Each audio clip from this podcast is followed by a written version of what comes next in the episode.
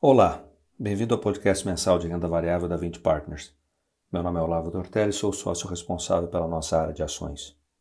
Em abril, o índice Bovespa recuperou parte da perda acumulada no ano, com alta de 10% no mês, o que trouxe a queda acumulada para 30%.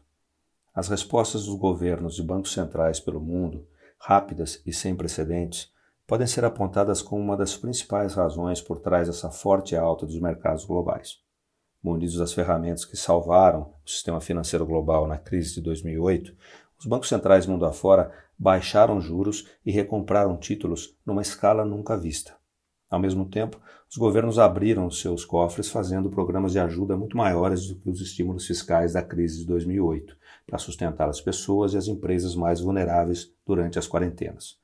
Essas medidas, juntamente com a gradual contenção da pandemia nas principais economias do mundo, trouxeram um importante alívio para os mercados.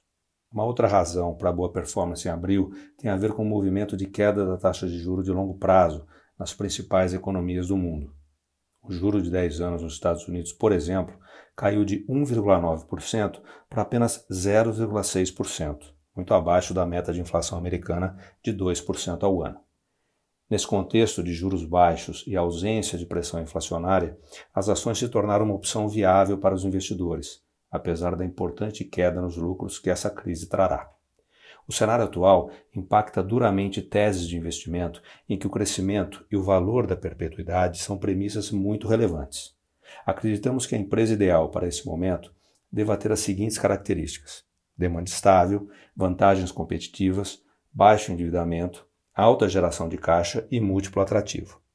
Na nossa opinião, a Vale, que se tornou uma das nossas principais posições, tem todos esses atributos, além do fato de nos proporcionar uma diversificação geográfica, em função das incertezas que pairam sobre a economia brasileira. O setor regulado, com maior previsibilidade, segue sendo o setor no qual temos a nossa maior exposição, através de empresas de energia elétrica, saneamento e telecom. O seu caráter indispensável e a presença de uma forte regulação tornam seus retornos mais estáveis. Por fim, nunca foi tão imperativo para a gestão das empresas ter uma execução sem falhas. Preservação de caixa, controle rigoroso dos custos, adaptação a canais digitais, cuidado com a saúde dos seus funcionários e clientes são algumas das questões mais importantes da ordem do dia. Do nosso lado, enquanto gestores, não é hora de experimentação. Consequentemente, estamos aumentando a exposição em empresas nas quais temos uma confiança redobrada na administração e que conhecemos há anos.